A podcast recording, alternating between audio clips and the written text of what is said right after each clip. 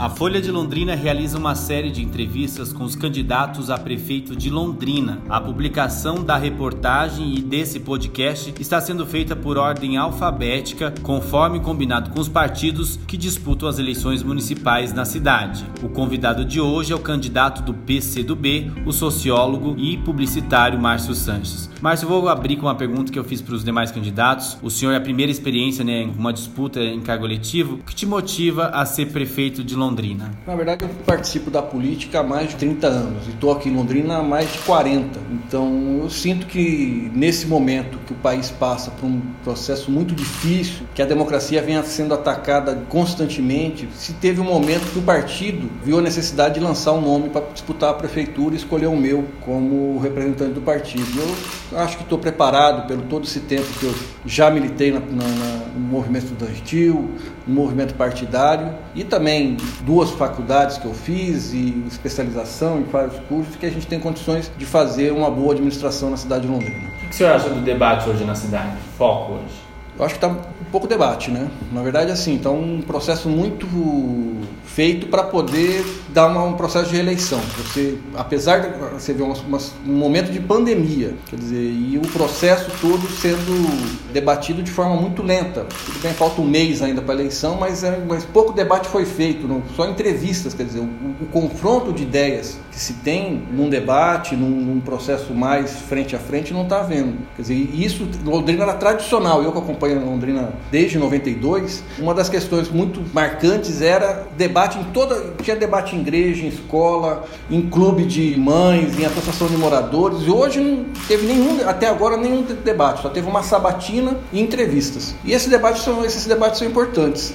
principalmente num momento desse de pandemia que a gente não tem a possibilidade de ir para a rua, quer dizer, diminuiu muito esse potencial e nossa campanha tem uma visão de proteção de vida, então a gente vai muito pouco para a rua para poder é, não se expor numa situação dessa, tanto os eleitores quanto a gente mesmo nessa, nessa pandemia. Dando olhada no seu plano de governo, um dos primeiros itens, o senhor fala em revogar a planta de valores do IPTU. Por que dessa medida? E como que vai ser uma alternativa, já que a planta do IPTU foi bastante criticada, gerou um posto, um aumento abrupto para alguns casos, mas também ela possibilita investimentos, né? A, a arrecadação possibilita investimentos. Como o senhor pretende fazer investimentos e ao mesmo tempo revogar uma planta genérica? O que a gente quer fazer nessa questão da revogação da planta é fazer de fato a justiça fiscal. Justiça fiscal se faz com que a pessoa pague o valor correspondente à realidade dela quando, quando ela adquire um imóvel. Por exemplo, eu nunca entendi o porquê que essa planta tem que ficar mexendo nessa planta de valores. O que eu acho, na verdade, por isso que a gente faz a proposta da revogação da planta de valores e da criação de um sistema de atualização permanente da planta de valores, é o que? Na hora que a pessoa compra o imóvel, ela vai ter já o valor de IPTU dela colocado lá. Ela já sabe automaticamente. Ela, por exemplo, ela não vai comprar um imóvel de 300 mil reais e vai pagar pelo IPTU 150 ela vai pagar um, o valor de 300 mil reais e vai atualizando monetariamente isso. É o justo, é o correto. Por quê? Porque essa pessoa não vai ser expulsa da onde ela, ela mora. Por exemplo, uma pessoa que comprou um terreno há 30 anos atrás no Cinco Conjuntos, possivelmente hoje ela está com dificuldade de pagar IPTU. E há 30 anos atrás aquele lugar era desvalorizado, ninguém queria ir para os Cinco Conjuntos. Então não é correto aquele cidadão que já está com uma certa idade, está vivendo de aposentadoria. Aí as pessoas podem falar assim: ah, não, mas aí tem isenção para aposentado. Não interessa, pode ser que a pessoa não esteja aposentado ainda. E, e, outra, não é com as isenções que você vai resolver, apesar que eu sou favorável à, isenção para os aposentados em função do salário que abaixa muito, mas não é certo o imóvel, por alguma benfeitoria que aconteça no, no, no, na região, ou por algum problema, alguma valorização imobiliária, algum processo imobiliário, se valoriza o imóvel, não é certo esse IPTU subir e tirar essa pessoa daquele lugar, local. Uhum. Esse processo é uma quebra do sistema de especulação imobiliária na cidade, que trabalha como? Eles aumentam o IPTU para espantar as pessoas daquela região para ir para uma outra região mais longe. Uhum. Então, quer dizer, esse jeito é de fato é o jeito do ajuste fiscal. E essa planta de valores que fizeram, tanto falaram de ajuste fiscal, não corresponde à porcentagem, por exemplo, dos imóveis da Cleba Palhano. Elas não estão hoje com valores atualizados. Aí você fala assim, mas como é que você vai fazer isso? Nós vamos pegar dos últimos 10 anos, puxar pelo ITBI, porque é simples isso aí. Não é que a pessoa vai pagar o ITBI, ela paga através do valor venal. Ela não paga através do valor de PTU ou qualquer coisa. Ela, ela, ela paga pelo valor que ela está pagando, porque 90% dos imóveis são financiados. Automaticamente isso, ela já vai saber o valor do PTU dela. Uhum. E a gente consegue resgatar toda essa planta de 10 anos fazendo esse trabalho junto ao ITBI. E com certeza a arrecadação vai ser igual ou maior.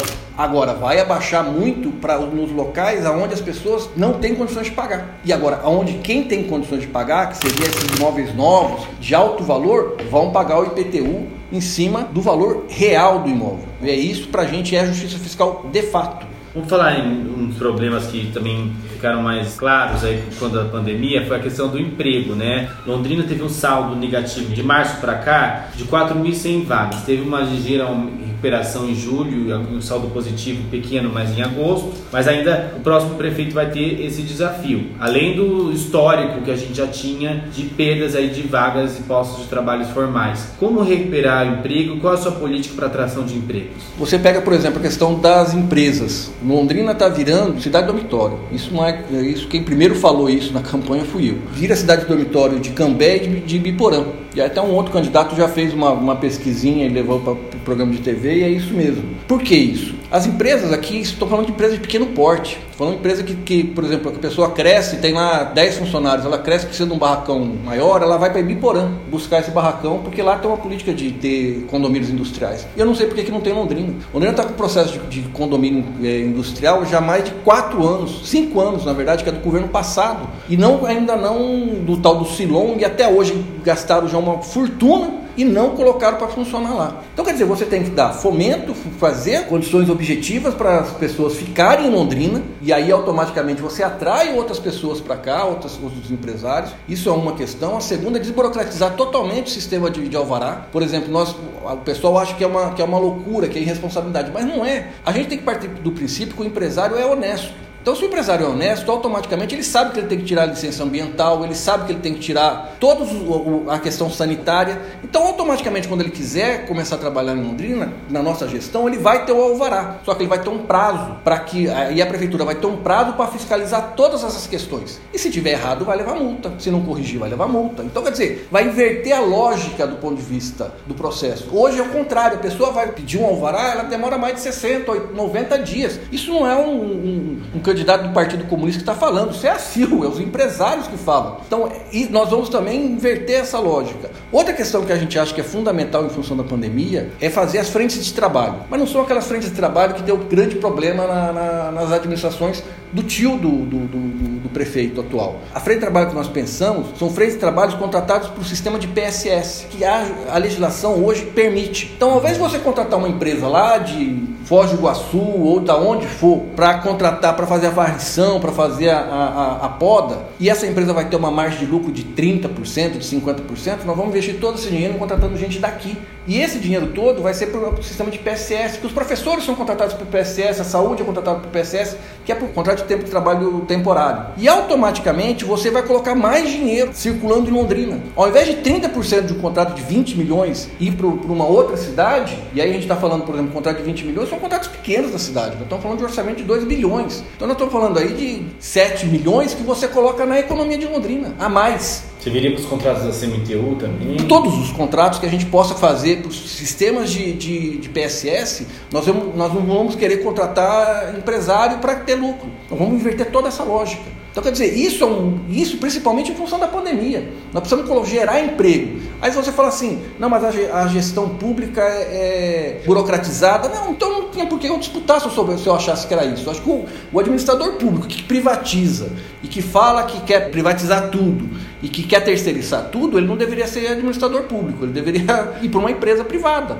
Quer dizer, a lógica nossa é o contrário. Porque a administração pública é muito mais fácil você fazer essas coisas. Você, não, você paga menos imposto, você gera um monte de outros, outros sistemas de vantagens para o dinheiro ficar rodando na cidade. Isso que é importante. O senhor falou da desburocratização e também dessa questão de alvará, né? Também tem o debate que se arrasta na Câmara de Vereadores aqui de Londrina, que é a questão do plano diretor, que foi protocolado em 2017, é uma pressão do setor empresarial contra o plano proposto de macro-regiões, aí proposto pelo IPU. Há um embate e, até hoje, em três anos, não foi votado esse plano diretor. Como que o senhor vê essa questão do plano diretor para ele não virar o que já aconteceu, virar uma colcha de retalhos, cada um pensar uma ideia, vem um empresário ir lá implantar uma indústria numa área que não pode? Como que o senhor vê essa situação? Acho que tem que abrir o diálogo. Principalmente esse problema, por exemplo, do plano diretor, é o mesmo problema de todas as outras questões da administração. Se não tiver diálogo, não tem avanço.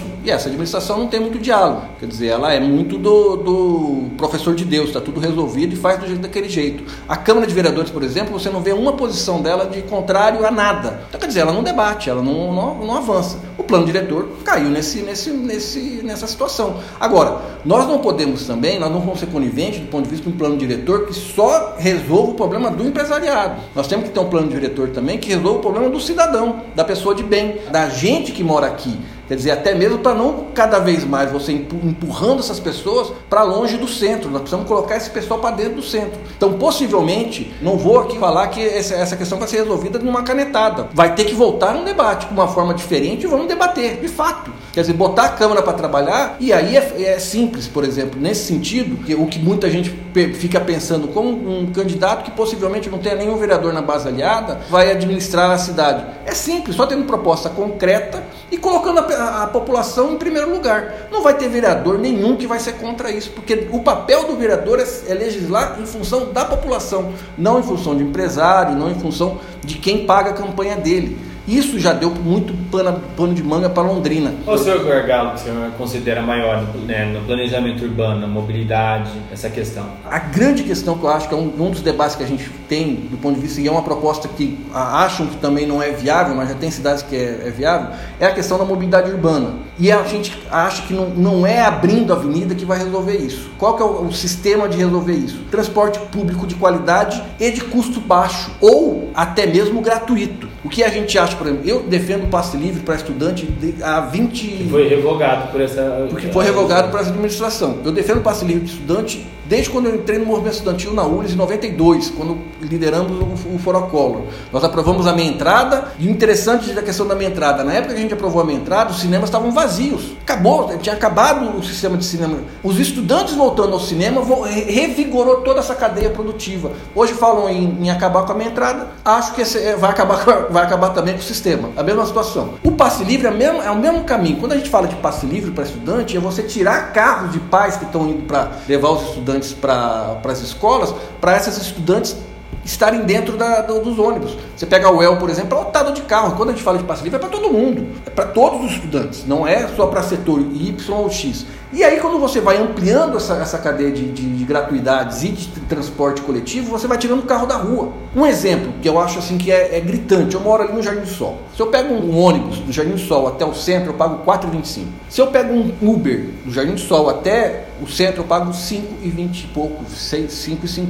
Uhum. Quer dizer, qual que é a lógica da pessoa? Pegar um Uber, que é a pessoa que não tem um carro. E se tem um carro, ela vende carro porque é mais barato. Então, quer dizer, ele vai usar o carro ou ele vai usar o Uber. Ele não vai priorizar o transporte coletivo. Por quê? Porque é um transporte transporte caro e um transporte sem qualidade. Quando você coloca um transporte gratuito, ele vai priorizar o transporte coletivo. Então, quer dizer, a, a, a nossa visão é priorizar o transporte coletivo. Primeiro, não vamos prometer que numa, num, num primeiro momento nós vamos dar gratuidade para todo mundo. Primeiro, nós vamos priorizar os estudantes, depois nós vamos ampliando, estudar a caixa preta do transporte coletivo. Uma coisa muito engraçada no transporte coletivo de Londrina é o seguinte: vocês, vocês da imprensa vocês podem pegar e levantar esse dado. O diretor de transporte da, da CMTU é o mesmo há mais de 20 anos. Quer dizer, e passou governos de várias tonalidades nesses 20 anos. Que aí ele está servindo quem? Qual é, qual é o senhor dele? É a administração pública ou é as empresas de transporte coletivo? Porque passou pessoas de esquerda, passou liberais na prefeitura e passou meio a meio aí, vamos colocar aí nessa situação.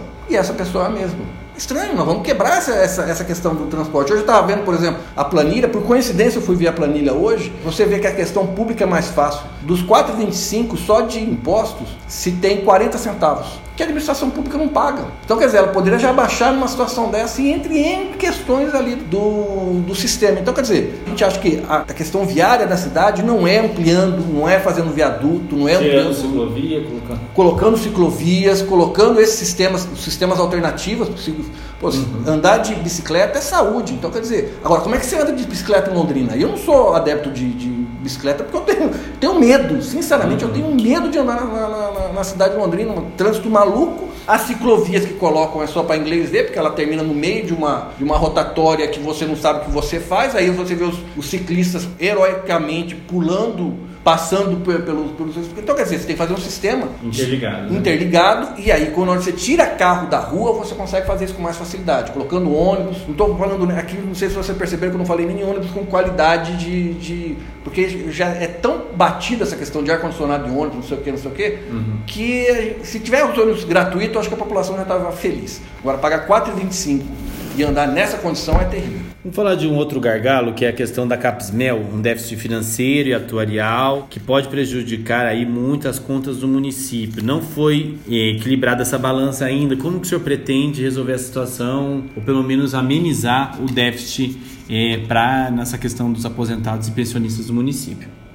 Qualquer, qualquer caixa de aposentadoria ela tem uma, uma lógica de, de contribuição. Então, quer dizer, a Capsmel não é diferente disso. Agora, a Capsmel também acho que é uma caixa preta. E aí, qual que é a lógica de contribuição? O funcionário que vai se aposentar contribui com o X, que é descontado, e, e, e eu desconto, não, ele não, não tem opção de atrasar, ele é descontado em folha, e o empregador também tem que descontar a sua parte. Quer dizer, independente se esse empregador é o Estado, e aí a gente, quando eu falo isso, é o mesmo problema da previdência privada, do, do a previdência pública nacional. O, o, governo federal também tem que contribuir lá em cima também, mas aqui no caso da Capismel, a prefeitura tem que contribuir também. Agora, nós temos que ver o seguinte: o que aconteceu nas contribuições? Alguém falhou nessa história para chegar num rombo desse. Nós vamos, no mínimo, nós vamos quebrar a caixa preta e fazer o processo certinho nos nossos quatro anos de contribuição tanto da parte do empregador, que é a prefeitura, e dos funcionários, eu não tenho dúvida nenhuma que eles estão contribuindo corretamente e contribuem com valores até é, é, valores altos, altos né? não é uma contribuição baixa. Então, agora, tem que, tem que descobrir qual que é o rombo disso aí. E a, todo mundo fala desse rombo, mas quem que quebrou esse rombo? Quem que quebrou essa cadeia de contribuição? Alguém quebrou essa cadeia de contribuição para jogar dinheiro para algum outro lugar, para obras ou para é, é, fechar algum buraco na administração. Então, temos que descobrir, ninguém fala, né? A Câmara de Vereadores é um silêncio, né? Esses quatro anos da Câmara de Vereadores não, não escutou falar nada, né? Exceto os, os, escândalos de corrupção, mas levantar essas questões, nenhuma, nenhuma situação. Agora, nosso papel a gente vai cumprir, vamos quebrar a caixa preta e vamos também é, é, garantir que a nossa parte da contribuição do município e da, da, da dos, dos funcionários vai ser a primeira parte que vai ser pagar todo mês. Qual a sua prioridade na questão da saúde? Né? A gente viu com a pandemia que ficou mais evidente o reflexo da importância do SUS, do Sistema de Saúde e dos serviços públicos de qualidade. Uma das questões, é, é, se tem alguma grande vantagem da pandemia, eu acho que é mostrar que o SUS de fato é um sistema eficiente um, um sistema que tem que ser incentivado e tem que ser investido nele. Agora, no sistema de saúde londrina, o que a gente tem que fazer é um processo que também é o que, que eu sempre estou batendo na campanha, que é a inversão da lógica do processo. As pessoas têm que ser tratadas antes de ficarem doentes. Então, já teve em Londrina experimentos de processo do médico de família, do médico que acompanha, das equipes de, de médico da família, que acompanha as pessoas nas casas, que vão sabendo a prevenção do problema das doenças. Isso foi desmontando ao longo dos anos e hoje não existe mais. Uhum. Você pega a questão da, da, que tem uma relação direta com a, com a saúde, que é a questão da, da dengue, porque Londrina é a capital nacional da dengue. E por que, que ela é a capital nacional da dengue? Você pega, qualquer pessoa que pegar o papelzinho dos, do, dos agentes de saúde, é, comparar esse ano, o ano passado e esse ano com os outros anos, vai ver que diminuiu muito a passagem desses agentes nas casas. Uhum. Quer dizer, antigamente passava uma vez por mês, depois foi baixando de dois em dois meses. Ano passado passou, na minha casa passou duas vezes. Uhum. No ano. Isso que eu tive dengue no ano passado, no ano de 2019. E esse ano passou duas vezes também. Quer dizer, em plena pandemia, que poderia estar tá vendo o que está acontecendo, monitorando a, a, a, saúde das pessoas, a questão mesmo propriamente do coronavírus, nenhum trabalho foi feito de prevenção. Então, quer dizer, você tem um processo inverso e aí você vai jogando gargalos para cima. Outra situação que, que. Seria investir no programa de saúde da família. Saúde da família, postos de saúde com possibilidade de atendimento, que eu acho que até nessa rede, até do ponto de vista do esporte de saúde, tem uma rede razoável. Há necessidade, por exemplo, Londrina, o projeto da, da UPA, ela, que foi construído nos, nos governos que a gente participou, no governo federal, é, que o partido do PCdoB participou, ela, ela é desenhada para cada 100 mil habitantes ter uma UPA.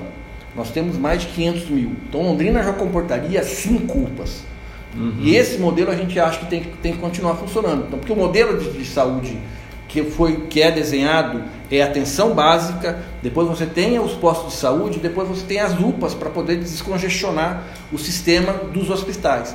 Então, hoje Londrina já necessitaria de ter mais três UPAs. Então, nós também achamos que tem que ter essa necessidade. E, e por fim, nessa questão da pandemia, foi uma grande oportunidade do, do, do município ter se equipado com respiradores, com equipamento para alta complexidade. Não aconteceu, preferiu alugar. Então, quer dizer, terminou a pandemia, vai devolver todos esses equipamentos, sendo que podia ser patrimônio do, do município e ter esse equipamento para poder é, é, utilizar em grande escala, poder ficar mais tranquilo a questão das UTIs na cidade. Vamos falar de cultura. Eu vi que o senhor cita no seu programa a questão do Promic, até uma pergunta da nossa editora de cultura, Célia Musilli. O 2021 vai cair de 5 milhões e 300 mil para cerca de 2 milhões de orçamento da cultura em relação ao PROMIC, Programa de Incentivo à Cultura. O senhor pretende dar continuidade, avançar? Como o senhor vê o programa? Cultura é emprego também. O dinheiro investido em cultura, ele retorna para o município em imposto, impostos e empregos. Então existe uma cadeia cultural e que em Londrina é muito forte essa cadeia cultural. Você pega, por exemplo, os festivais que tem em Londrina são exemplos nacionais. Primeiro a gente teve o Festival é, Internacional de Teatro em Londrina para depois Curitiba copiar o nosso e fazer também um festival. Mas lá tem um investimento muito maior. Em Londrina nós estamos num processo inverso. Tá, cada ano diminui a, a, o investimento em cultura. Então nós vamos investir pesado em cultura. Sempre teve uma, uma reivindicação do setor cultural de investimento de pelo menos 2% na cultura. É, o único, é, é, eu acho que o governo que chegou a isso foi, um, foi, um, foi um, há cerca de 16 anos atrás que chegou a 1,8, 1,6 uhum. de investimento. Nós vamos investir 2%. Isso é prioridade. Para a gente, prioridade, educação, cultura, esporte, é, são investimentos de alto retorno. Então a gente acha que isso são é, cifras muito baixas, do ponto de vista porcentagem muito baixa, pelo retorno que ela está. Então nós vamos investir, continuar o investimento pesado no Promic, nas vilas culturais, nos festivais de música, nos festivais de teatro, em, outro, em, em todo qualquer outro tipo de festival que surja que a gente vai dar apoio nesse setor. Só para finalizar, que está estourando nosso tempo, candidato, só a questão dos moradores de rua, são mil moradores de rua segundo o último censo. Como o senhor pretende trabalhar nessa questão social? Só para finalizar. Tem duas. A questão do morador de rua são duas, é, dois enfoques, na verdade. Tem gente na rua por problemas psiquiátricos então, e psicológicos. Então nós temos que acolher e ter local para tratamento dessas pessoas. O segundo, é, que é mais grave, e não que o outro seja, não seja menos grave, mas é grave porque é uma questão social. Tem muita gente na rua porque não tem onde morar. Então a gente acredita assim, é, nós temos uma proposta muito forte. A gente acredita que, por exemplo, a Coab tem que ser extinguida, porque ela tem, ela virou na verdade uma imobiliária pública, né, que ela não cumpre mais o papel dela. Transformamos ela em secretaria junto com a secretaria de obras para diminuir o custo e com esse recurso que a gente economiza a gente consegue fazer loteamentos populares para acabar com as invasões da cidade e acabar também com essas pessoas que não têm onde morar. Onde que a pessoa onde não tem pessoa que não tem onde morar vai ter onde morar. Primeiro com o aluguel social. Enquanto essa pessoa não construir sua casa, ter o seu lote, a gente vai pagar um aluguel social para essas pessoas. E segundo, a gente vai urbanizar o máximo de lotes, não vai ter é, é, é, não queremos fazer estoque de terrenos. Falar, vai trazer gente para cá, vai trazer gente para trabalhar também, para contribuir com a cidade. Então, não temos medo de sair. Então, são essas duas esses dois caminhos que nós temos que atacar para resolver o problema do morador de rua. Por que o londrinense deve votar no candidato do PCdoB? Só para a gente finalizar, 30 segundos, só para o senhor deixar a mensagem final nesse podcast aqui da Folha.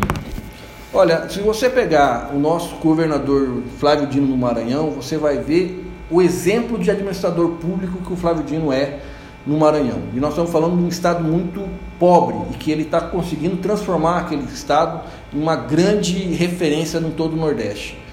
Nós somos um exemplo disso.